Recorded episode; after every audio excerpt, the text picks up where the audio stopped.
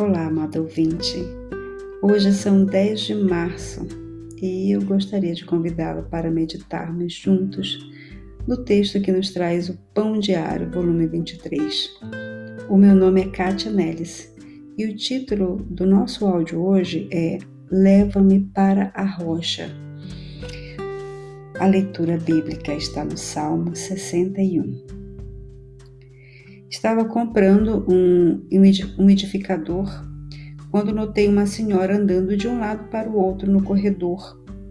Imaginando também que deveria estar comprando umidificadores, deixei-a se aproximar. Logo começamos a conversar sobre o vírus da gripe, que a tinha deixado com tosse, com dor de cabeça persistente. Alguns minutos mais tarde, ela revelou sua amarga teoria sobre a origem do vírus. Ouvi sem saber o que fazer.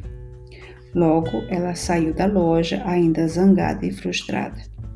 Embora ela tenha expressado sua frustração, eu não pude fazer nada para ajudar aquela dor. Davi, o segundo rei de Israel, escreveu salmos para expressar sua raiva e frustração a Deus mas ele sabia que Deus não apenas ouvia, mas podia fazer algo sobre sua dor. No Salmo 61, ele escreve: Dos confins da terra clama a ti, no meu coração sobrecarregado. Leva-me à rocha alta e segura. Deus era o seu refúgio e a fortaleza para onde Davi corria é bom seguir o exemplo de Davi quando estamos sofrendo ou em contato com alguém que sofre. Podemos seguir a rocha alta e segura ou conduzir alguém até ela. Queria ter falado de Deus àquela mulher na loja. Deus pode nos afastar toda a nossa dor, mas podemos descansar em paz que Ele provê, na certeza de que Ele ouve o nosso lamento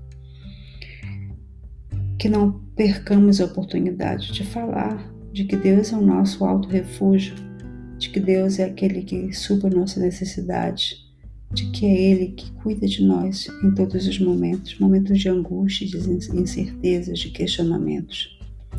Vamos orar? Deus Pai, faz-me lembrar daqueles que precisam de um ouvido e da esperança da Tua presença, Senhor. Ajuda-me a descansar sobre a rocha que é Cristo. E é no nome dele mesmo que eu oro. Amém.